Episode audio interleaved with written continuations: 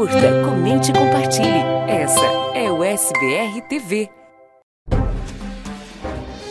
O SBR News. Oferecimento: Easy Insurance. Seguros de saúde, de viagem e de vida. 321 344 1199. Gondin Law. Suas metas, nossa missão. Agende a sua consulta com a gente. Sling TV, a maior provedora de canais brasileiros nos Estados Unidos. Assine já. Can happen. Acidentes acontecem. Ligue agora mesmo e fale com um dos nossos atendentes. 689 233 8563.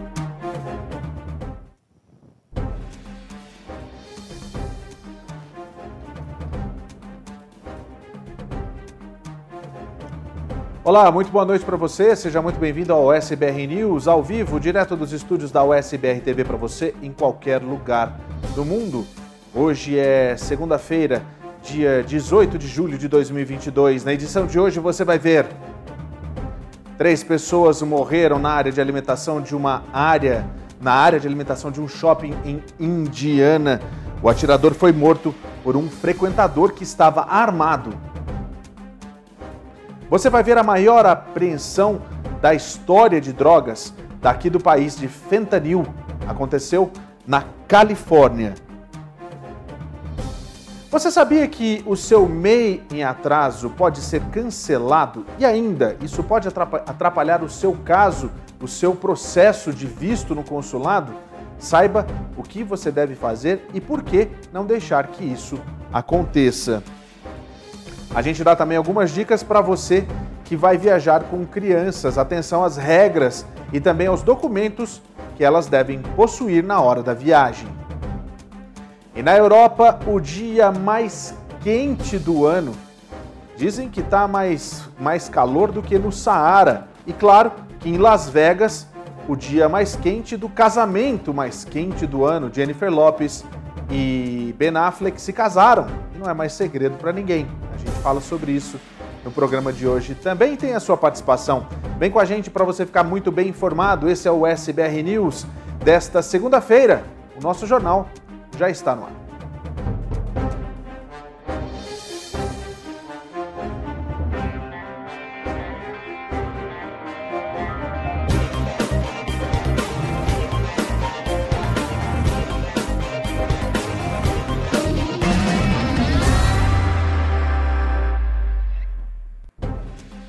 Muito boa noite para você, eu sou Paulo Sérgio e essa é o SBR TV, a TV que representa você. Você assiste a nossa programação em qualquer um dos, das nossas plataformas digitais e agora você ouve também o SBR News e também a nossa, os nossos outros programas nas principais plataformas de podcast. Então, muito obrigado por você que está ouvindo a gente é, nesse momento. Olha só, você pode mandar a sua mensagem através de qualquer uma das nossas plataformas. A gente está ao vivo no YouTube, também no Facebook. E você pode participar mandando sua mensagem através do Instagram. Hoje não não, não tá no ar, mas logo logo a gente volta com o sinal no Instagram. E você pode também acompanhar através do seu celular, do seu, da sua Smart TV e também através da web. Seja muito bem-vindo, essa é o SBR TV, a TV que representa você. A gente começa o programa de hoje falando de mais uma situação de violência, mais um tiroteio que acontece aqui nos Estados Unidos. Violência pura, violência forte, justamente porque é, a gente não pode mais conviver com isso. Aconteceu o seguinte: foi no estado de Indiana, eu vou explicar para você antes da gente trazer as imagens. É, um atirador entrou num shopping, mais uma vez na praça de alimentação, e abriu fogo. Três pessoas morreram, algumas ficaram feridas, mas ele só foi parado por conta de um bom samaritano que estava com uma arma e dali mesmo ele atirou e matou o garoto de 20 anos que estava armado. A gente tem as imagens, Tony, coloca para mim no ar aqui, vamos lá. Exatamente, essa é a imagem de onde mora o atirador. A polícia está investigando, inclusive, esse tiroteio, porque foi ontem, seis da tarde, no domingo. Quatro pessoas morreram e a polícia disse que o atirador está entre os mortos. São três vítimas na realidade, mais o atirador. Os mortos, os mortos são Pedro Pineda, de 56 anos, a esposa dele, Rosa Miriam Rivera de Pineda, de 37 anos, e Victor Gomes, de 30 anos. O atirador foi identificado como Jonathan Douglas Sapirman, de 20 anos. Ele é morador da cidade de Greenwood. A polícia disse que Sapirman tinha dois fuzis, um revólver e vários carregadores de munição, mas ele usou apenas um dos fuzis. Ah, esse aí é o rapaz que foi identificado, você vê aí. A polícia disse que o atirador entrou no shopping às 16h54 e imediatamente no banheiro da praça de alimentação, ficou por lá mais ou menos uma hora e dois minutos, e aí o celular dele foi encontrado submerso num vaso sanitário no banheiro. Quando ele saiu do banheiro, ele atirou e matou o Victor Gomes. Então, ele disparou contra a praça de alimentação, atingindo e matando o casal Pineda. Ele disparou mais tiros na área de, da alimentação e feriu uma mulher de 22 anos na perna e um fragmento de bala atingiu uma garotinha de 12 anos nas costas.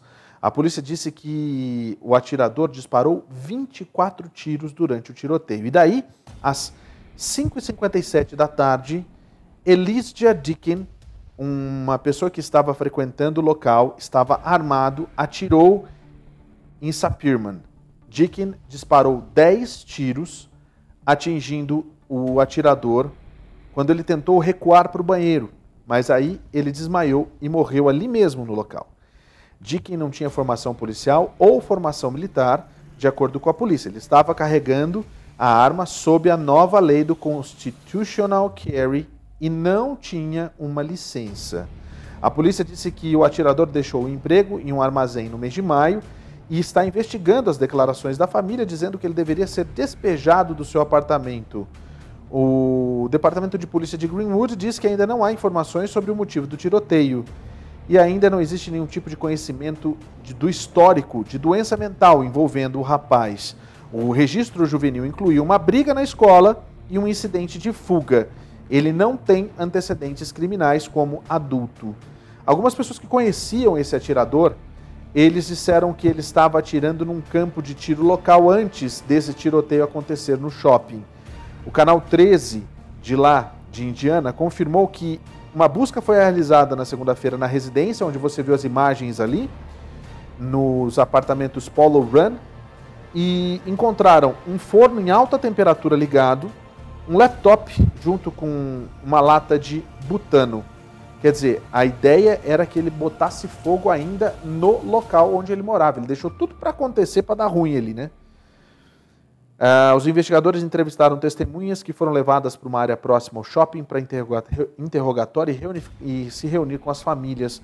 O prefeito de Greenwood, Mark Myers, não é o ator, ele é Mark Myers, ele divulgou um comunicado no Facebook agradecendo ao bom samaritano.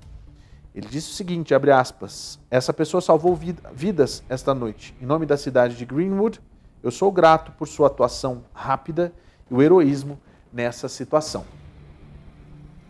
E aí você vê o seguinte: a gente tem uma situação bem complicada. É, mais uma vez, um garoto.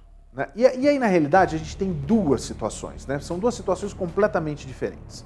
Uma, o garoto de 20 anos, que tinha arma, dois fuzis, mais um monte de carregador de munição com ele, que entrou nessa, nessa área de alimentação e fez o que fez. Aliás, ele entrou no shopping, foi pro banheiro, ficou mó tempão no banheiro né? e ninguém viu absolutamente nada.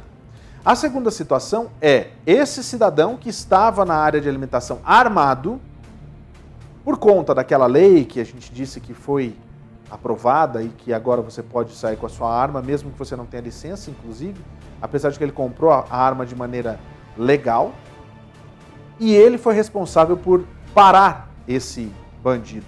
Poderia ter sido pior? Poderia ter sido muito pior. E aí você fica do lado de quem? Por isso que eu pergunto para você que está em casa, o que você faria numa situação como essa? E eu quero saber qual é a sua opinião a respeito dessa situação. Quem tem razão nessa história? Você acha correto a pessoa ter usado a arma como usou? Você acha que ele fez do jeito certo? Que também está correto o atirador ter tido a chance de entrar dentro, de entrar no shopping e ir para dentro do banheiro cheio de armas, cheio de munição e fazer algo que ele premeditou? Eu quero ouvir a sua opinião, eu quero saber o que você acha dessa história. Manda para mim através das nossas redes sociais, manda lá no YouTube, no Facebook. Se quiser mandar um, uma mensagem para a gente também no Instagram, também dá, né? Então tá. Agora já são, agora já são 8 horas e 46 minutos. Olha, é, a gente vai lá para a Geórgia porque me parece que resolveram uma situação que tinha acontecido no parque lá na cidade de Savannah. Três pessoas foram presas pela polícia. É uma nota bem rapidinha até para a gente trazer. Coloca as imagens, Tony, aqui, justamente dos suspeitos que foram presos. Esses, essa, esses dois são os identificados, tá? É, três pessoas foram presas na última quarta-feira em conexão com um tiroteio que aconteceu na, numa avenida, na W Park, que foi no dia 7 de julho. O Departamento de Polícia de Savannah prendeu o Herschel Orr, que você vê na sua tela, o Vi, que tem é, 19 anos, o Vincent é, Truesdale, de 17 anos, e um outro garoto de 16 anos que não teve identidade é, é, divulgada, que eu sou completamente contra, para ser bem sincero. A polícia, a polícia acusou os dois de assassinato, assalto à mão armada e agressão agravada. A dupla foi registrada na prisão do condado de Chatham. O jovem de 16 anos foi acusado de assassinato e assalto à mão armada. Ele foi encaminhado para o Centro Regional de Detenção Juvenil. Gary Pitts, de 26 anos, foi morto a tiros por volta das 11h40 naquela noite do dia 7 de julho por esses três, supostamente por esses três bandidos. E aí a gente mostra exatamente que a polícia está fazendo o seu trabalho. Mas ó, é uma outra questão. Eu sou completamente contra de é, não deixar que o menor de 16 anos, tadinho, né? Como é que como é que ele vai fazer, né? Como é que ele pode? Não, porque não pode mostrar a cara dele, porque ele vai ser, é, é, como é que fala mesmo? Ele vai ser, ele vai se, re, se regenerar, não? Como é que fala quando a pessoa vai para ele vai se reabilitar? Ele vai se reabilitar e vai ser reintegrado à sociedade. Ele não pode ser exposto desse jeito, mas foi lá e matou. E a pessoa que morreu não vai se reintegrar nunca mais à sociedade. E a família dessa pessoa que vai ter que cruzar com esse bandido ah, porque com 16 anos, no caso ali da Georgia, que não pode divulgar mesmo a identidade, tudo bem. Na Flórida divulga, mostra a cara, vai de cada, cada é, veículo de comunicação, se divulga ou não a cara desse tipo de marginal, bandido, safado. Ah, e aí, para tentar resolver essa situação, obrigado por avisar. Para tentar resolver a situação, o 7-Eleven, por exemplo, está tentando, é, pelas próprias mãos, entendeu? Oferecendo 100 mil dólares de recompensa, porque lá, em que cidade que é isso? Em Los Angeles, na Califórnia, muitos, né, e muita gente é dona não só de uma loja de conveniência ou de um posto, é dona de várias lojas. E aí o que acontece? Violência, violência, violência, violência. Daqui a pouco eu vou falar, inclusive, do Starbucks que está fechando as lojas. Mas nesse caso aqui, muita gente, são 100 mil dólares de recompensa. Exatamente. A cadeia de lojas de conveniência 7-Eleven está oferecendo uma recompensa de 100 mil dólares por informações que levem à prisão e condenação de um atirador mascarado suspeito de roubar seis lojas do sul da Califórnia. Ele matou duas pessoas e feriu outras três. Um balconista, Matthew Hirsch, de 40 anos, foi baleado e morto em uma loja é, na Bree é, em uma loja. Bree e Matthew Rule, em uma loja Bree, desculpa. Matthew Rule, de 24 anos, foi morto a tiros no estacionamento de uma loja de Santana, durante uma sequência de 5 horas de assalto na manhã de segunda-feira. A polícia de Ontário, de Upland, Riverside e La Habra, disse que os roubos do 7-Eleven também estão ligados. Um cliente foi baleado na cabeça e gravemente ferido em uma loja de Riverside. Duas pessoas, uma delas um balconista, foram baleadas em La, La Abra e não devem morrer. A vítima do tiro em Riverside foi identificada por sua família como Jason Harrell, de 46 anos. Ele estava respirando sozinho e não estava mais em coma, segundo o irmão dele. As vítimas de La Habra foram liberadas de um hospital na última quarta-feira. É, Russell Browning, de 60 anos, perdeu muitos dos seus dentes quando o atirador acertou a boca dele enquanto ele estava sentado no carro. A bala saiu pela bochecha dele. Que absurdo, gente. Que loucura isso. As autoridades compartilharam imagens de um homem mascarado vestindo o que parece ser uh, um moletom preto com um capuz sobre a cabeça. O moletom tinha letras brancas e desenhos de folhas verdes na frente. Todos os ataques ocorreram no dia 11 de julho, dia em que a empresa comemora o seu aniversário, que é o 11 11 7, né, o 7-Eleven, né, que é a do avesso. E aí eu falo para você o seguinte: como que faz uma situação como essa? Eles estão oferecendo 100 mil Porque não é porque a polícia é devagar na história, olha só a cara desse bandido, a cara desse vagabundo. E aí eu falo para você, como é que a gente vive com tranquilidade numa situação dessas? Impossível, tanto para quem frequenta o 7-Eleven, tanto para quem trabalha no 7-Eleven. E olha, só de ouvir as histórias, você fica com raiva. E aí a comunidade tem que ficar com raiva e ajudar a polícia a solucionar isso daí. Não sei se você sabe também, mas esse sistema de, de recompensas, ele é mantido pela comunidade. O governo dá lá tipo 5 mil dólares e a comunidade vai mandando doações para a polícia para poder engrossar esse caldo. É assim que funciona. Então, esses 100 mil dólares é a empresa que está oferecendo, mas outras pessoas também oferecem para juntar nesse valor e fazer valer, né? Essa é a história. Eu espero que quem tiver informações pode entrar em contato nessa região ali do sul da Califórnia, diretamente pelo 911 ou através do Crime Stoppers. É só você fazer a busca e ver o número da sua região, identificar, dar a sua dica. Você pode também permanecer anônimo. Eles, claro, vão ter todas as informações a seu respeito para poder te encontrar e entregar o seu, a sua recompensa. A gente vai lá para Maryland. Maryland, para quem não sabe, fica ali próximo de Washington, D.C. É... E esse rapaz que você vai ver agora, ele foi morto dentro de uma Dominus. Tá difícil, viu? O homem foi morto a tiros na frente de uma Domino's Pizza que fica em Forestville, em Maryland.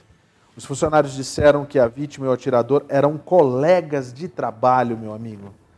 O tiroteio no movimentado e popular Penmar Shopping Center aconteceu por volta das 5h45 da semana passada, na quinta-feira. O que parecia ser buracos de bala podia ser visto no para-brisa traseiro de um carro estacionado a poucos metros de distância. Os colegas de trabalho disseram que o suspeito e a vítima trabalhavam na loja mas a polícia ainda não confirmou isso.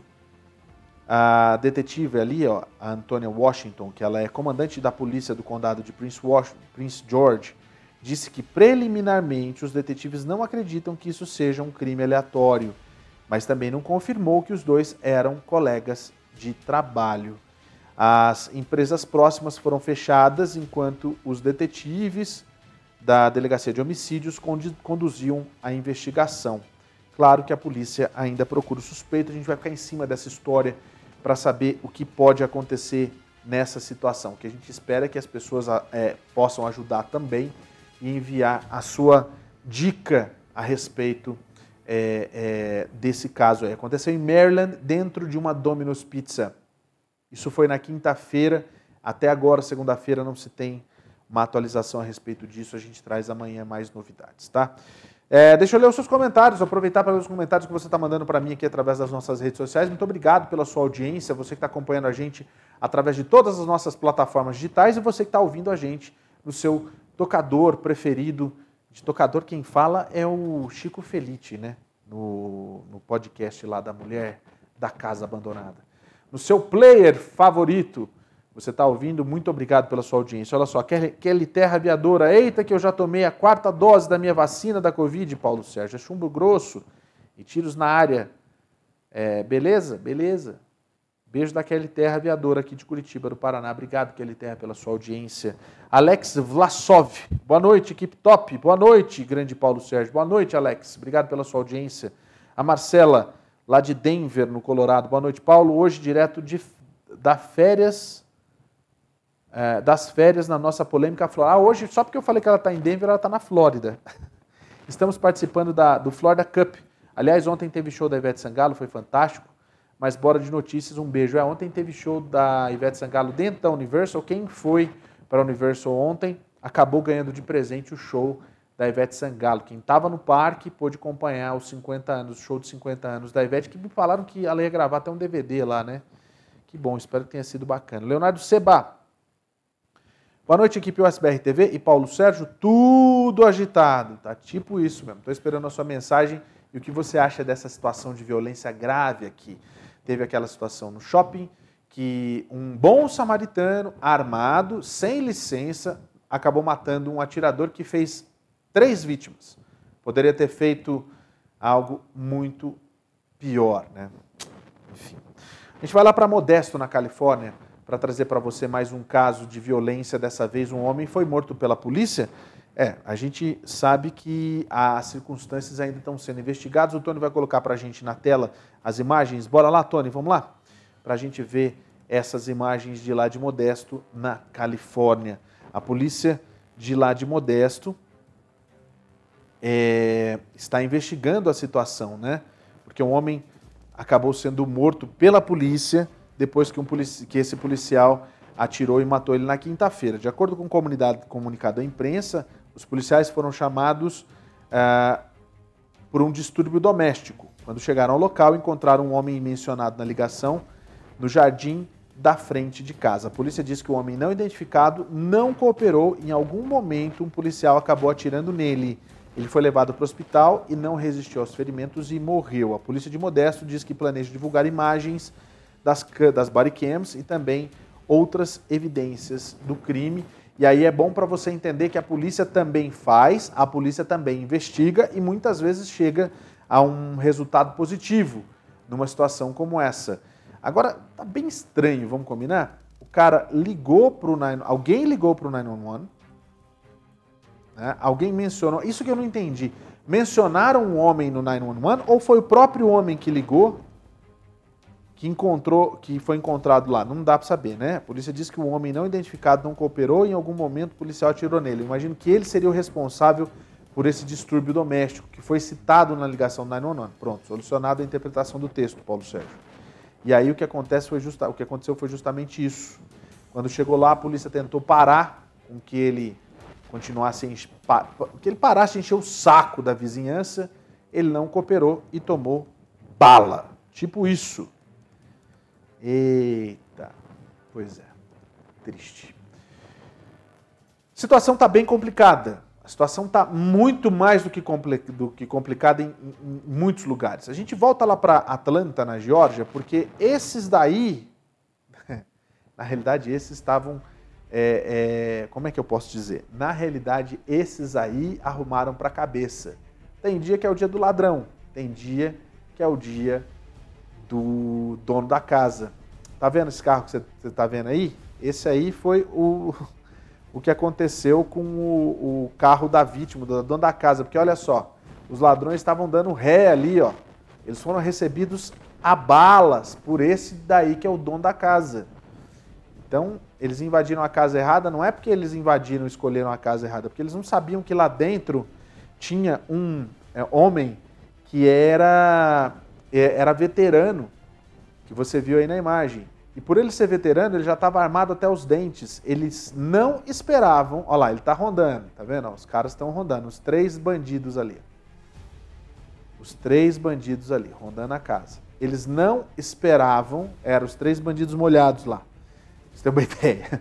Eles não esperavam que fossem ser recebidos a tiros e não tiveram nem chance de entrar. Agora olha só como é que ficou o carro do, do senhor ali, né? Olha lá, ó, ele está mostrando exatamente como ele fez. Ó. A hora que o cara entrou, foi uma chuva de bala para cima dele. E ó, não matou ninguém. Os caras ainda não foram encontrados, eles não foram, olha lá, ó, eles não foram é, presos, e o cara estava dentro do outro carro, tá vendo? Ó, olha lá. Ele explica que ele estava dentro do outro carro. Quando ó, o cara sai até se... até a chinela ficou para trás, ó. Tá vendo só? Eita. Então tá bom. Isso que acontece, isso que acontece das pessoas Outro dia, foi sexta-feira, foi sexta-feira, não foi? Que os caras, que eu falei até que os caras não sabem ser bandido aqui. Às vezes eu acho que os caras não sabem ser bandido aqui nesse país, muitas vezes. Que bom, né? A gente fica feliz com isso. Mas aí também tem aquela coisa, né? A gente tem que ver que o homem estava armado, era veterano, tinha formação para isso, estava dentro dos conformes para se defender de um ataque de três bandidos, de três vagabundos que tentaram roubar o carro e também a casa. Acho que se deram mal, né? Pois é. Vamos lá então, porque a gente comentou aqui sobre essa questão da escalada da violência no país e justamente isso vem incomodando muita gente, inclusive muitos empresários. Depois daquela situação do 7-Eleven que eu falei que eles estão dando recompensa de 100 mil dólares, Starbucks anunciou que vai fechar muitas lojas em todo o país. Por quê? Por conta da insegurança. Exatamente isso. O anúncio foi feito na semana passada é, por conta do que vem acontecendo na rede mais famosa de cafés do mundo. São 16 lojas em todo o país que vão ser fechadas por conta dos repetidos problemas de segurança, incluindo uso de drogas e outros comportamentos perturbadores que ameaçam os funcionários. A gigante do café está fechando seis lojas em Seattle, que é a cidade natal do Starbucks, seis em Los Angeles, duas em Portland, é, Oregon e uma na Filadélfia e uma outra em Washington DC. Starbucks confirmou que a loja da Union State, da Union Station, desculpa, fechará em 31 de julho. É uma das mais famosas, inclusive. Ninguém da Union Station uh, Redevelopment Corporation, da Amtrak ou da empresa que aluga espaço no prédio, comentou ou divulgou uma declaração. Porta-voz da Starbucks, que você viu aí, é, disse o seguinte, abre aspas, estamos fechando uma loja de alto incidente em DC e estamos ansiosos para continuar a receber clientes nas muitas lojas próprias e licenciadas da cidade. A Starbucks é uma janela para bairros em toda a América, inclusive em DC, e sente os desafios de uma maneira única. Fecha aspas. A Starbucks diz que os funcionários no fechamento das lojas terão a oportunidade de se transferir para outras lojas. Nessa terça-feira, na terça-feira passada, a Starbucks disse que os fechamentos fazem parte de um esforço maior para responder às preocupações dos funcionários e garantir que as lojas sejam seguras e acolhedoras. Em uma carta aos funcionários, o vice-presidente de operações da Starbucks, é, Debbie Strout e Denise Nelson, disseram que as lojas da empresa não estão imunes a problemas como o aumento do uso de drogas e uma crescente crise de saúde mental. Os fechamentos ganharam maior importância por causa de um esforço contínuo de sindicalização nas lojas da Starbucks nos Estados Unidos. Mais de 189 lojas é, votaram pela sindicalização desde o final do ano passado, de acordo com o National Labor Relations Board. A Starbucks se opõe ao esforço de sindicalização. Ah, então eles não querem também. Ah, entendi. Então tá, olha, Existe um esforço muito grande, mas a gente sabe que a questão da violência, você vê aí o 7-Eleven passando por muitos problemas também e tantas outras redes que passam por isso. Se todo mundo resolver fechar, a gente sabe que todo mundo vai ficar na mão e na mão ninguém quer mais ficar. Antes de eu falar da questão das drogas, deixa eu só dar um, falar uma coisa para você que está aqui justamente porque é questão de imigração, tá? Vou falar rapidinho, até porque a gente está falando sobre essa, essa situação de que não tem mão de obra disso, daquilo, daquilo outro.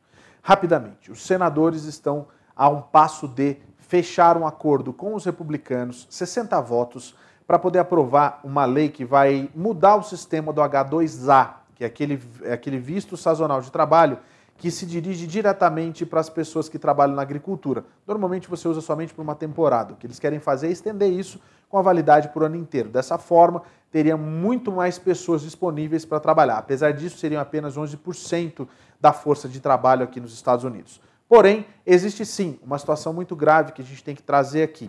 Esses, é, esses esforços estão sendo feitos por ambas as bancadas, tanto os republicanos, que aprovaram duas vezes essa lei na Câmara, e também pelos democratas, que têm todo o interesse possível de fazer essa aprovação dentro dos termos que foram aprovados pela, pela Câmara é, antes da data de recesso, que acontece agora no mês de agosto. Porém, já há um aviso dos republicanos que, se esse, é, essa lei ela não for para votação agora, ela não irá mais. Por quê? O líder da minoria na Câmara, Kevin McCarthy, disse que não vai colocar para votação absolutamente nenhuma lei de imigração, se por um acaso, no dia logo após a votação de novembro, acontecer o flip da Câmara, que é transformar a Câmara, que hoje ela é democrata, em republicana.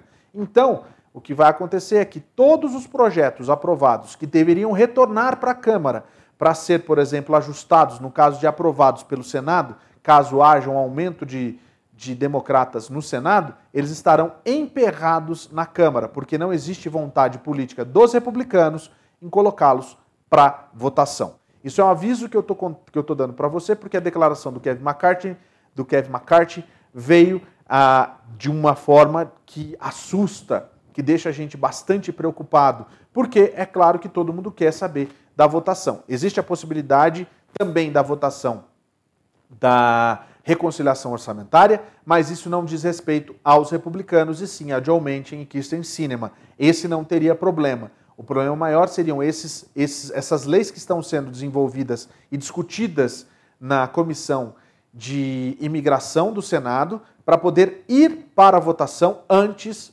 da, do recesso. A abertura para esses projetos são muito favoráveis, porque eles podem ajudar a baixar o preço da comida nos Estados Unidos, porque são funcionários que vão para suprir a deficiência da cadeia de produção. Fica aqui o registro. É, vamos lá falar, olha, só para a gente falar também, a gente está falando tanto de violência, violência, violência, essa questão da Califórnia é bem complicada, não é? E a gente sabe que ali a gente tem a maconha na Califórnia, ela é, é ela é liberada, a maconha recreativa, mas isso não tem aumentado os índices de violência do Estado, como muitos acabam usando para poder dizer que não vão aprovar essa situação em outros estados. É claro que cada estado sabe do seu, né? Mas na Califórnia foi feita, só para você entender o trabalho da polícia, foi feita a maior apreensão de fentanil da história dos Estados Unidos. O Tony tem as imagens, coloca para mim aqui no ar, Tony. Olha só. Que é isso, gente? É muita coisa de verdade. Os agentes federais prenderam cerca de um milhão de comprimidos contendo fentanil durante uma operação em Inglewood esse mês. Foi a maior apreensão de comprimidos de fentanil no estado, disse a Administração Antidrogas dos Estados Unidos nesse final de semana. As drogas foram encontradas depois que os agentes cumpriram um mandado de busca em 5 de julho, uma casa que os investigadores acreditam ser um esconderijo, um esconderijo usado por uma organização de tráfico ligada ao cartel de Sinaloa. Essa apreensão interrompeu o fluxo de quantidades perigosas de fentanil em, nas ruas da Califórnia e provavelmente salvou muitas vidas. De acordo com DEA, as pílulas falsas foram projetadas para ter a mesma aparência, cor, forma e tamanho de medicamentos reais. As pílulas foram feitas para se parecerem com outros medicamentos opioides, como a oxicodona. O DEA e o Departamento de Polícia de Hawthorne começaram a investigar a organização em maio, quando os agentes identificaram esconderijos e entregadores de drogas essa investigação levou à operação do dia 5 de julho e à descoberta das pílulas falsas, que os funcionários do DEA acreditam ter um valor de mercado de entre 15 e 20 milhões de dólares. A área de Los Angeles é considerada um importante centro de embarque de drogas em todo o país devido à sua proximidade com a fronteira sul, os aeroportos e também as docas. Os carregamentos de drogas ilegais são frequentemente divididos na área e depois transportados para todo o país para distribuição.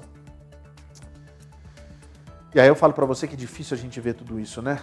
Tanto de situações que a gente tem. Isso aí que você está vendo na realidade é uma é um você está vendo que vai aparecer aqui, ó. Isso aqui na realidade nada mais é do que um código que é usado para compra das drogas. Então esses códigos formam exatamente o que as pessoas querem comprar e tudo isso está sendo é, decodificado pela polícia. Isso é uma forma que a polícia encontra para tentar diminuir justamente isso, a taxa de overdoses no país. 66% das, das overdoses são causadas por fentanil aqui nos Estados Unidos. Isso é muito, muito sério, muito grave. Precisamos de algo ainda mais sério para acabar com esse problema. Uf, difícil, hein? Olha, é, é, eu sei que a gente, às vezes, para a gente é um pouco complicado passar sem entender a história.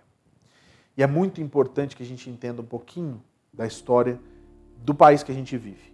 O Brasil ficou marcado numa sequência muito forte de acidentes aéreos que vitimaram centenas de pessoas. O maior da história foi o Datan, que nesse Datan, é, o primeiro, na realidade, Datan, que nesse dia 17 de julho acabou sendo é, completando 15 anos. Olha como o tempo passa, 15 anos do acidente da TAM. É aquele, a gente vai explicar na matéria, é aquele que o avião é, ele decola e aí logo na sequência ele cai no meio de um bairro e esse local virou uma praça e foi lá que aconteceram as homenagens nesse final de semana. Familiares e amigos das vítimas se reuniram no Memorial 17 de Julho, perto do aeroporto de Congonhas, na zona sul de São Paulo. O local onde o acidente ocorreu Hoje é uma praça e foi decorado com pombas de papel da cor amarela colocados embaixo do nome dos mortos. Alguns depositaram flores para homenagear as 199 pessoas que perderam a vida na tragédia, que é considerada a maior da aviação brasileira. No dia 17 de julho de 2007, o Airbus A320, que vinha de Porto Alegre, se chocou contra um prédio da TAM depois de não conseguir frear na pista de Congonhas. Para corrigir, Paulo Sérgio é, errou. Né? Eu estava falando do outro caso, outro caso foi em 96, se eu não me engano. O Tony vai, vai, vai me corrigir aí. O de 96 foi o primeiro, o segundo foi esse aí que o, carro, que o, que o avião não é, não para na pista, ele faz uma curva à esquerda e acaba caindo do outro lado. Teve até gente que estava nos carros, né, que acabaram também sofrendo com esse acidente, mas aí você vê, são 15 anos já uh, desse acidente que acabou deixando 199 famílias sem seus familiares, né? 199 pessoas, né? Vai saber aí quantas famílias né, que envolvidas nessa história. Foi quando? 31 de 31 de outubro de 1996, aquele primeiro caso. Mas você viu, foi, uma, foi seguidinho, né? A gente teve esse, depois a gente teve, a gente teve esse de 96, que foi que caiu no meio do, do, do bairro ali. Depois a gente teve esse aí da, da, da, do fim da pista, que até hoje não resolveram o problema da pista, né, Tony? Continua a mesma coisa. Aí depois a gente teve o problema dos, dos aviões da Gol, né? foram dois também na sequência. Teve também um avião da Air France, então, assim, foi um, um, um ano até 2000 e pouco, assim, terrível. Terrível mesmo para a aviação brasileira. A Kamala Harris, que hoje, inclusive, fez algumas declarações a respeito dessa situação é, daquela garotinha que foi que teve que sair para para Ohio, né, para poder fazer um aborto e ela tem sido defensora contumaz dessa desse direito das mulheres. Ela teve visitando uma base aérea lá em Tampa. E a gente tem as imagens para você. Tá aí, ó. As imagens que mostram a visita do, da Kamala Harris a, esse, a essa base aérea. Ela foi lá na quinta-feira na Flórida, também esteve visitando Orlando e depois foi a Tampa para se reunir com comandantes do Comando Central dos Estados Unidos e do Comando de Operações Especiais na base aérea de MacDill. Antes dessa reunião com o comandante do CENTCOM, o general Michael Kurila, ela se reuniu com membros do serviço representando a CENTCOM, a SOCOM e a sexta ala de reabastecimento aéreo para agradecê-los por seus serviços. Após os briefings, ela fez um tour pelas instalações altamente seguras de operações conjuntas da CENTCOM. Mais cedo, na quinta-feira, ela estava em Orlando liderando uma mesa redonda com líderes democratas do Legislativo da Flórida. Ela teve palavras duras para os republicanos sobre as restrições impostas ao direito ao aborto. É, então, é, isso foi na quinta-feira e hoje ela já voltou a falar a respeito dessa situação toda. Aliás, esse tour que ela vem fazendo, muita gente vem dizendo que faz parte justamente de uma situação em que ela né, seria a cabeça de chave para ser é, a cabeça de chave para ser a, a, a candidata dos democratas em 2024, apesar do presidente Joe Biden dizer o tempo todo que ele é candidato sim à reeleição, seria o, já é o presidente mais velho dos Estados Unidos. Ele seria o presidente mais velho reeleito se acontecer isso em 2024. E o Trump, inclusive, hoje deu uma declaração ao New York Times dizendo que ele vai ser sim candidato à, à presidência dos Estados Unidos pelo Partido Republicano, como uma forma, inclusive, de fugir das, da possibilidade de qualquer tipo de incriminação e também de penalidade pelos crimes cometidos em 6 de janeiro. Vamos ver que vai acontecer nos próximos dias. Política, né? Tipo isso. Política. Olha só, deixa eu contar uma história para você aí. A gente sabe que acidentes acontecem a todo instante. E você pode contar com a ajuda de brasileiros, os brasileiros da Can Happen. Eles estão ali para ajudar você justamente a conseguir alcançar os seus direitos. Você pode ter ressarcimento em todas as áreas. Então você vai contar com uma equipe de profissionais, advogados, fisioterapeutas e também psicólogos que vão ajudar você nesse seu acidente. Quando você é vítima, você tem direitos, não só deveres, e independe do seu status. Você pode acionar essa equipe para poder te ajudar a conquistar esses seus direitos. Muita gente não sabe, mas independente do seu status migratório, se você veio aqui como é, turista, por exemplo, ou se você está aqui como estudante, você é residente ou cidadão, você tem direitos. E o pessoal da Can Happen vai ajudar você falando português. E um grande detalhe, tudo isso de graça. O telefone está aí, 689-233-8563 é o telefone da Can Happen para você verdadeiramente entender como é que funciona esse serviço. Paulo, mas isso é legal? Claro, isso é uma, uma forma de você ter uma equipe que vai ajudar você para você conquistar o seu ressarcimento de maneira legal. Ninguém quer ficar na mão. Olha só o tamanho do prejuízo. O seguro não vai pagar 100% do que você teve de prejuízo no acidente onde você foi vítima. Então, entre em contato com a Can Happen agora. 689-233-8563. Se você for da Central Flórida, melhor ainda, aproveite e conheça o trabalho e a prestação de serviço dessa equipe que é simplesmente incrível. Can Happen, se acidentes acontecem, a Can Happen podem, pode te ajudar. É, olha, você já ouviu falar? Deixa eu perguntar uma coisa, você que está assistindo a gente aí. Você já ouviu falar da reduflação? Reduflação. É isso mesmo. Reduflação. Vou explicar para você o que, que significa. A história é a seguinte, presta bem atenção. Reduflação é aquela situação que é legal, inclusive, quando você vai comprar aquele produto que você tem costume de comprar sempre, você percebe que o preço praticamente é o mesmo, mas a quantidade que vem na caixinha mudou. Eles diminuem a quantidade que vinha para poder fazer com que o produto continue sendo acessível. Muitas vezes até o preço baixa um pouquinho, mas a quantidade fica muito menor. Existem algumas regras. Aqui nos Estados Unidos isso acontece também, mas tem sido cada vez mais comum esse tipo de prática lá no Brasil, que também é legal. O preço é o mesmo, mas a quantidade cada vez menor. Em vários itens.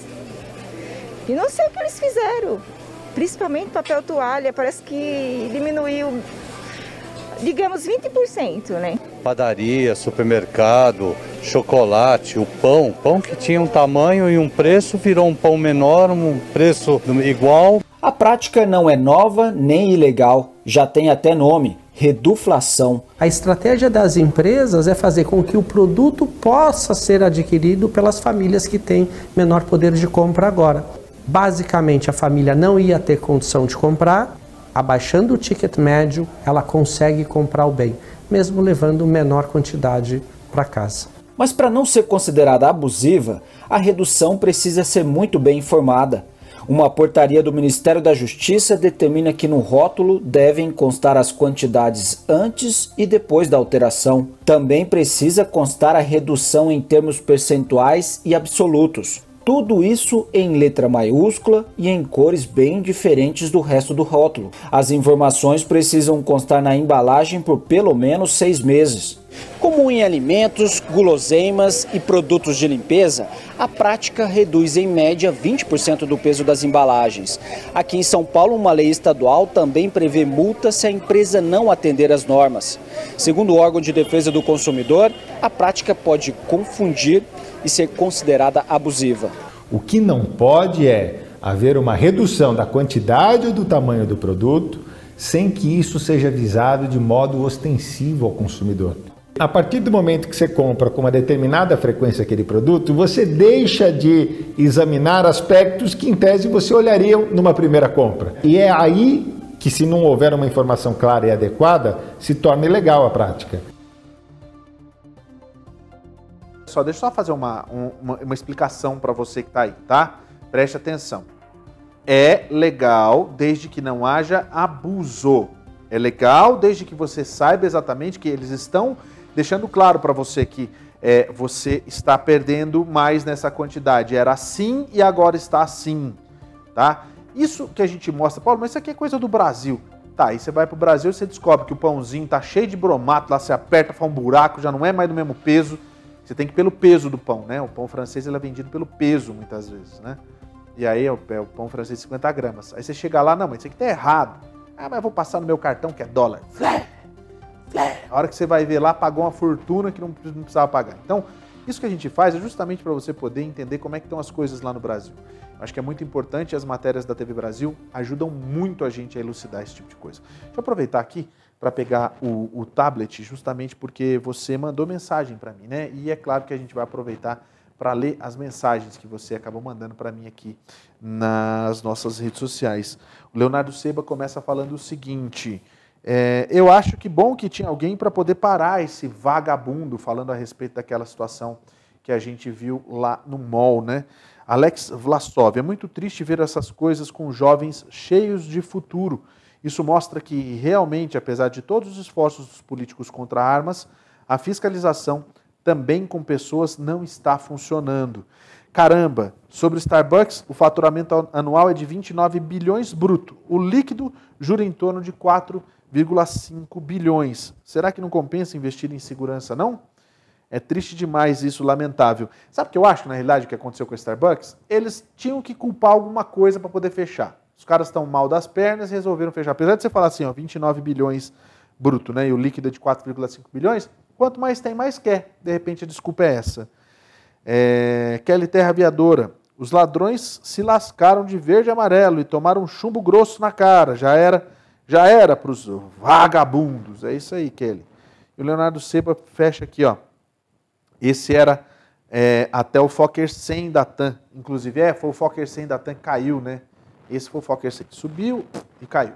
Esse foi o Fokker 100. Aquele outro ali é o, Air, é o Airbus que é o A320 que acabou matando esse monte de gente lá também.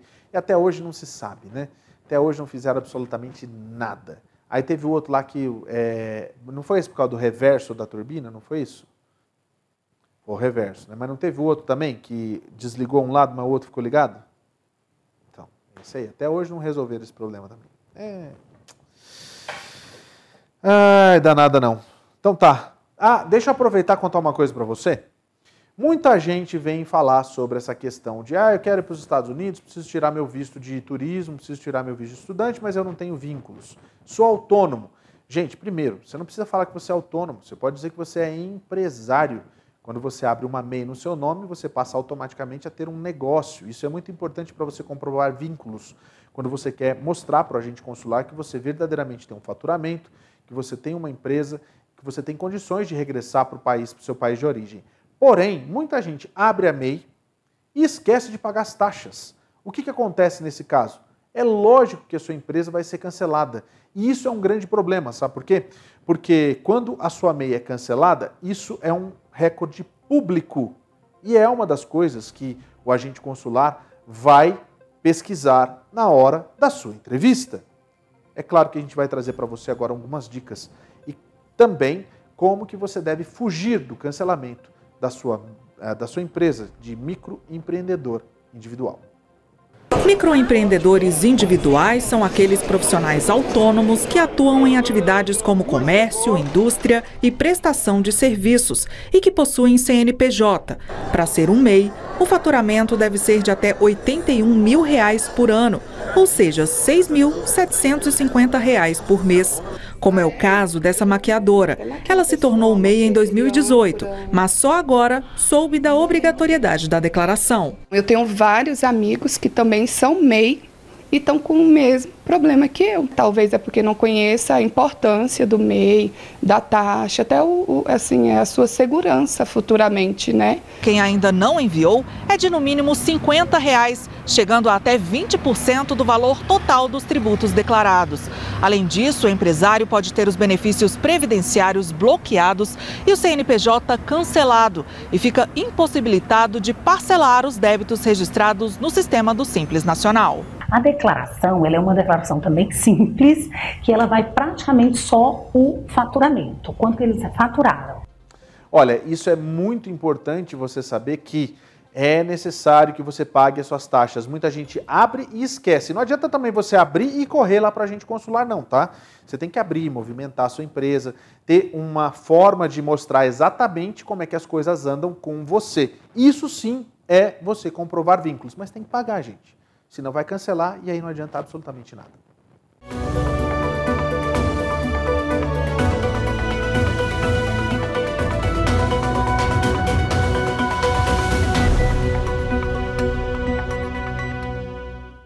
A Covid não acabou e os números continuam aí. Você vai acompanhar comigo agora os números da Covid-19, que são tabulados pela Universidade Johns Hopkins. Eles fazem a tabulação sempre mostrando o dia anterior. Olha só, dia 18, que reflete o dia de ontem. E a gente teve 233 mil pessoas que foram vacinadas, o que isso aqui nos Estados Unidos está estável, mas a gente chega a 68% da população, né? No restante do mundo, a situação é essa que a gente vê aqui. 1 milhão 786 mil pessoas vacinadas na Índia, 1 milhão 255 mil na China, 692 mil na Nigéria e mais de 670 em Burma, que já aparece pela segunda vez aqui, a gente mostrando esses dados. Os Estados Unidos chega com um número muito baixo de 233 mil e 400 é, pessoas, né? Número de mortos, olha só, a gente tem um número que ultrapassa já 414 pessoas, ultrapassando 400, o número está aumentando, os números de infecções aumentam também,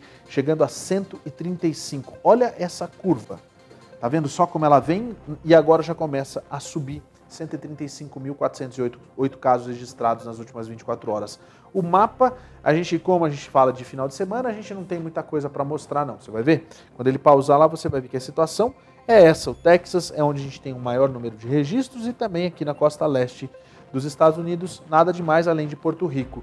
Vamos dar uma olhada no restante do mundo. No restante do mundo, a situação é a seguinte: 100 mil casos na Itália registrados, mais de 95 mil na Alemanha, mais de 89 mil no Japão e mais de 80 mil na França. Os Estados Unidos ultrapassam os 135 mil casos. Lembrando você que a variante é a subvariante da Omicron que vem causando esse aumento imenso.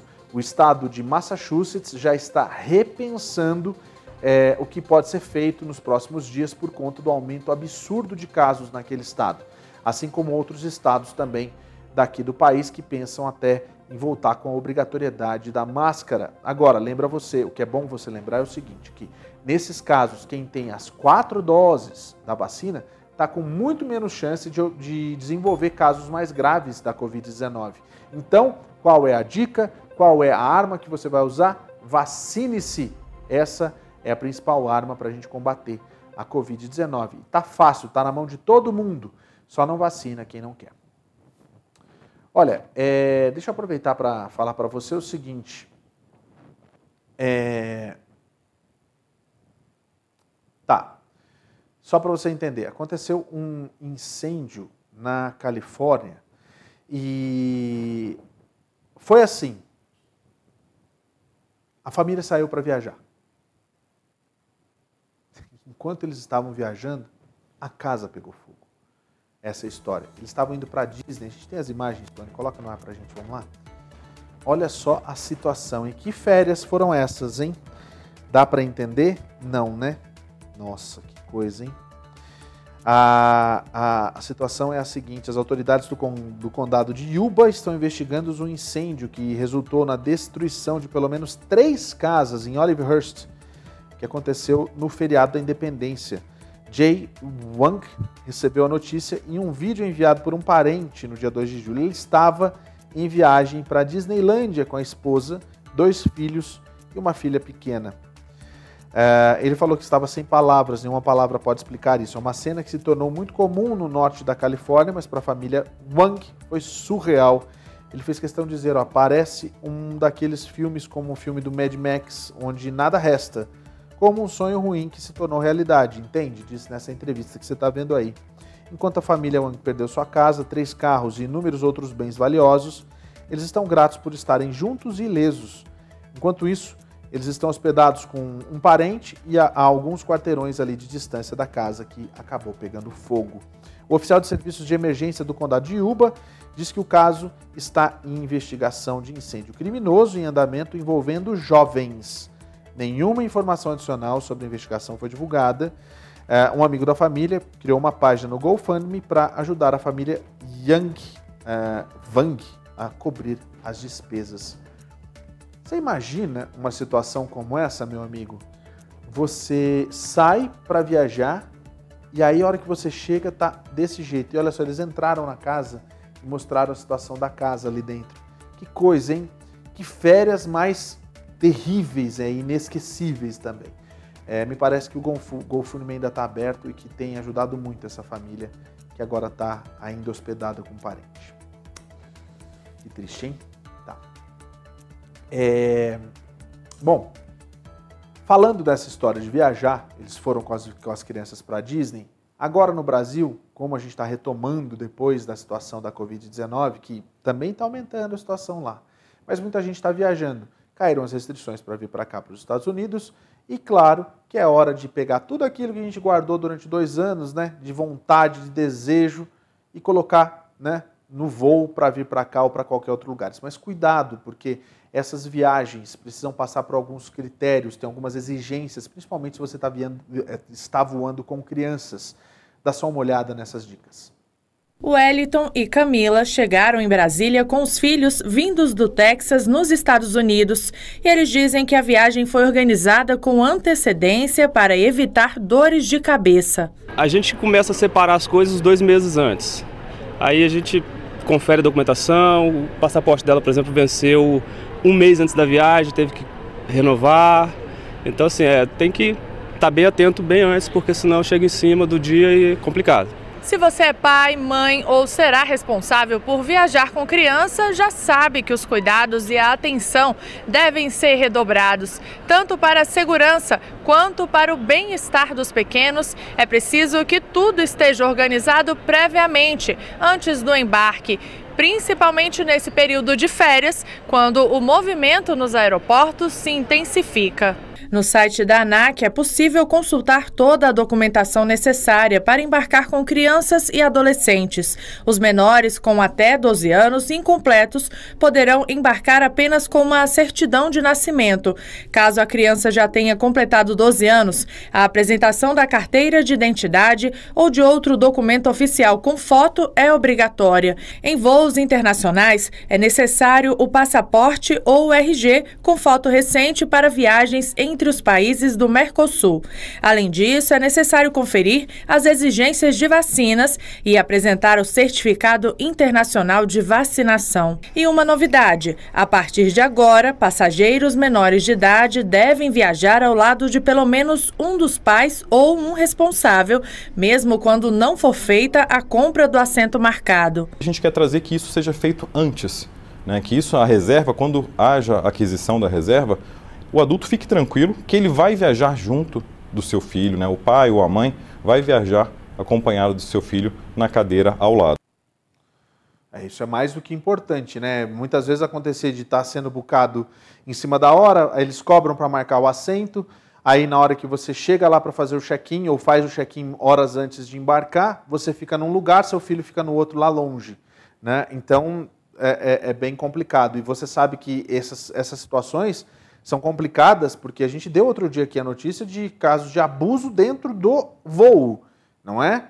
Então, assim, hum, essa medida é uma medida que é uma exigência da ANAC para os voos partindo do Brasil, não é uma situação é, dos voos partindo aqui dos Estados Unidos, para deixar isso bem claro para você que está assistindo a gente. Já que a gente está falando sobre viagens, você tem que planejar a sua viagem da melhor maneira possível. E claro que você pode planejar também quando a gente fala de planejamento, a sua vida. Eu vou falar agora de um assunto muito, muito, muito importante, porque aqui nos Estados Unidos, para tudo que você imaginar, existe um seguro. Não sei se você sabe disso. Até, por exemplo, para um celular, quando a gente compra, normalmente a gente ativa um seguro para danos e também para roubo. Os seguros eles foram criados para proteger aquilo que a gente tem e que a gente considera ser de valor aqui para nós, como a nossa casa, por exemplo, nosso caso, os nossos investimentos, o nosso carro, investimento. Então, tudo que tem valor, a gente coloca um seguro. E a sua vida, ela está assegurada? Essa é a pergunta que eu faço para você. É, se você perdesse a, vida, a sua vida, por exemplo, ah, como que fica a situação da sua família? Você sabia que com apenas 1,66 dólares, 1 dólar e 66 centavos por dia, você pode ter é, um seguro de vida para você, você pode assegurar a sua vida. Eu vou te dar um exemplo, tá? Presta bem atenção. Se você tem 35 anos e você paga o equivalente a, o equivalente a 1 dólar e 66 centavos por dia, você vai ter a seguinte cobertura de um seguro de vida. Presta bem atenção. Se você for homem, 520 mil dólares. Se você for mulher, 620 mil dólares de cobertura. É isso mesmo. Os seus dependentes vão poder receber mais de meio, meio milhão de dólares com apenas a sua economia de 1 dólar e 66 centavos por dia. É menos que um cafezinho, né? E como que você vai ter acesso a isso?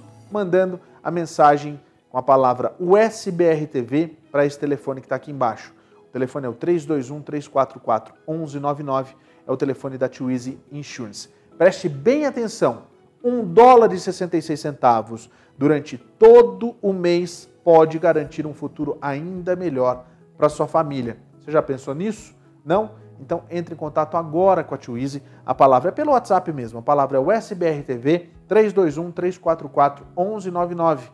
E para seguro de saúde, você sabe que você também pode entrar em contato também com a mesma palavra, o SBRTV, e você vai desenrolando essa conversa com os atendentes da Twizy Insurance. Você já sabe, a Twizy Insurance é a maior provedora de seguros para brasileiros aqui nos Estados Unidos. Twizy Insurance. E esse calor, Tony? Tá sofrendo? Mas você nem tá na Europa, cara, porque o pessoal na Europa tá sofrendo demais com essa onda de calor absurda. Aqui nos Estados Unidos são ondas variáveis que vão chegar a esquentar o é, outono, que vai agora começar depois do mês de agosto, setembro, você já sabe como é que a coisa funciona, não é? mas aqui vai estar muito calor. Lá na Europa, a situação é mais complicada. É uma mega onda de calor que fizeram os termômetros baterem, inclusive, o calor do deserto do Saara. A Europa viveu nesta segunda-feira mais um dia de forte calor e incêndios florestais em várias regiões. Países esperam recordes de temperatura. Segundo o Centro de Meteorologia Meteofrance, o calor pode atingir entre 38 e 40 graus. E áreas do sudoeste da França poderiam viver um apocalipse de calor com até 44 graus Celsius. A onda de calor é a segunda registrada em menos de um mês na Europa, em plena campanha turística de verão. Para os cientistas, a multiplicação desses fenômenos é consequência direta das mudanças climáticas. Do outro lado do Canal da Mancha, o Reino Unido também se prepara para recordes de calor. O termômetro pode superar os 40 graus nesta terça-feira pela primeira vez em sua história. O atual recorde são os 38,7 graus de 25 de julho de 2019. Holanda e Bélgica decretaram alerta laranja, advertindo para temperaturas próximas aos 40 graus, mas sem expectativa de recordes de calor. O fenômeno causou mortes e incêndios florestais na Espanha. Em Portugal, cerca de 800 bombeiros lutam contra quatro focos ativos no centro e no norte, mas a Proteção Civil disse que a situação era favorável graças a uma queda da temperatura. Gente, que calor. Agora vamos combinar? Esse calor aqui também nos Estados Unidos, eu vou dizer que não, não é fácil, não é fácil, não está sendo fácil, mas Amanhã a gente vai trazer para você a previsão do tempo completinha para a semana e falar como é que fica a situação para os próximos meses, agosto, setembro e outubro. Uma previsão de como vai ser, se a gente vai ficar na média, se vai ficar acima da média. Para quem mora aqui na costa oeste, a gente está sofrendo ainda com a situação do Laninha. Mas para quem mora aqui na costa oeste, nessa região da Califórnia, também aqui Utah, Nevada, é, vamos sofrer já vou te dizer porque eu já vi esses mapas e a gente vai verdadeiramente sofrer com esse calor todo. E aí você já sabe, né? Não dá para a gente é, ter essa situação o tempo todo, sabe? Tipo, ah, não, porque como é que é, né? Bem complicado. Deixa eu só falar uma coisa para você que está aqui. A gente falou sobre o dia mais quente do ano lá na Europa, mas ontem, no final de semana, na realidade, foi o final de semana mais quente para quem gosta de, da vida dos famosos e torce por esses famosos, né? Quem casou no final de semana foi o Batman, foi o Ben Affleck e a Jennifer Lopes.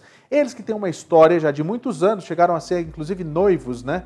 E no fim das contas, agora, é, é, inclusive tem uma foto dela no Instagram, que ela acordou plena da lua de mel, com, mostrando o anel dela, e já existe também a promessa de que vai ter um festão para todo mundo. Esse, esse casamento foi super discreto e super só para familiares. Vamos dar uma olhada. A atriz e cantora Jennifer Lopez e o ator Ben Affleck selaram sua união neste fim de semana em Las Vegas, 18 anos depois do fim de seu primeiro relacionamento. O casal contraiu matrimônio no sábado, segundo a certidão de casamento assinada em Clark County, Nevada, a qual a AFP teve acesso. O documento registra as núpcias de Benjamin Jessa Affleck e Jennifer Lopez, que passará a assinar com o novo nome Jennifer Affleck. O casal se conheceu nas filmagens de Contato de Risco em 2002. Os dois atores viraram uma sensação midiática ao agendarem e depois cancelarem seu casamento em 2003 e ao anunciarem o fim do relacionamento no início de 2004. Bennifer, apelido dado ao casal, incendiou a internet no ano passado quando fotos dos dois juntos voltaram a circular. Este é o quarto casamento de Lopes e o segundo de Affleck. Os dois têm filhos de outros relacionamentos. É, então agora a gente não pode mais chamar Jennifer Lopes. Vai ser Je Jennifer Affleck, é isso? Jay Affleck agora é o nome dela. É isso mesmo. Mas olha só, quem não gosta de uma fofoca, não é? Quem não gosta e não curte uma fofoca? Pois é, hoje tem estreia na tela da USBR TV e a gente tem a estreia do Let's Go, tão falado, já faz tempo que a gente vem falando sobre isso, né? O que, que vai acontecer? A gente tem a Letícia Tagliamori, que é a apresentadora do, do Let's Go. Ela já está se preparando, inclusive, para estreia que acontece coladinha com o SBR TV, com o SBR News. Só para lembrar você que está aí que é, o programa começa, é um programa que fala sobre o mundo das celebridades, enfim, um monte de coisa bacana, mas melhor do que eu, quem vai falar a respeito disso é ela, Letícia Tagliamori. Conta pra gente aí sobre então, o. Então, Paulo, é a primeira vez que eu tô aqui falando, assim, com o público em geral. Eu tenho, a gente tem o nosso canal, né? Eu e meu marido, a gente tem um canal no YouTube, mas não é assim tão direto com o público. Mas é, eu tô gostando, tô aprendendo bastante, né? E a gente traz para cá uma vez por semana, né, o programa aqui no, na USPR TV. Bom, Let's Go é um programa que vai falar sobre famosos. A gente vai contar algumas fofoquinhas aí das, do que acontece. A gente vai contar também, vai falar um pouquinho também sobre os bastidores da USBR TV também. E que mais que a gente tem aqui para contar para você? Bom, a gente fala também de coisas sérias, né? E a gente fala também de coisas que não deram muito certo aí na internet ou nas redes sociais, né? Então, gente, vem, vem assistir Let's Go, é um novo programa aqui da USBR TV. Eu espero você. Segunda-feira, depois do jornal, eu vejo você. Obrigado, Letícia. Segunda-feira famosa hoje, né? Então, daqui a pouquinho, quer dizer, daqui a pouquinho não, tá começando nesse instante. Muito obrigado pela sua audiência. Ah, não, ainda não, para esperar ainda um pouquinho? Esperar o quê? Ah, tem um comentário aqui ainda para eu ler antes de eu ir para o Let's Go, é isso? Ah, então tá bom. Deixa eu ler o comentário aqui, ó. O Alex Vlasov, ele fala o seguinte: uma amiga minha, né, estava cozinhando e a cada dois minutos mergulhava na piscina. Isso tudo hoje. Daí em Recife, que muito quente, fico só imaginando esse calor lá. Ah, ela estava fazendo isso porque estava acontecendo isso é, lá em Recife, né? Percy, por que você não fala mais da Nômade? É muito legal. Eu falo sempre da Nômade lá no meu canal, mas a Nômade é o, o, o, Banco dos Brasileiros aqui no exterior, que aliás é o Banco dos Brasileiros em qualquer lugar do mundo agora, porque são vários países onde você pode abrir a sua conta Nômade. Dá um pulinho lá no meu canal que você vai ouvir mais sobre a Nômade. Se você for abrir, aproveita para dar uma moral para o Paulo aqui, usa o cupom Paulo Sérgio 10. Agora sim, tá chegando ela aí, Letícia Tagliamori com o Let's Go. Muito boa noite para você. A gente se vê amanhã a partir das 8 e meia da noite. Chegando aí, Let's Go para você ficar em cima. Ah, detalhe, tem os erros de gravação também, né? Vocês vão ver umas coisas que acontecem aqui na USBR TV que sensacional. Boa estreia para você, Letícia. Uma boa noite para você. Se divirta aqui na USBR TV. Valeu. Tchau, pessoal. USBR News. Oferecimento Easy Insurance. Seguros de saúde, de viagem e de vida. 321 344 1199. Gondin Law. Suas metas, nossa missão. Agende a sua consulta com a gente. Sling TV, a maior provedora de canais brasileiros nos Estados Unidos. Assine já. Can Happen. Acidentes acontecem Ligue agora mesmo e fale com um dos nossos atendentes. 689 233 8563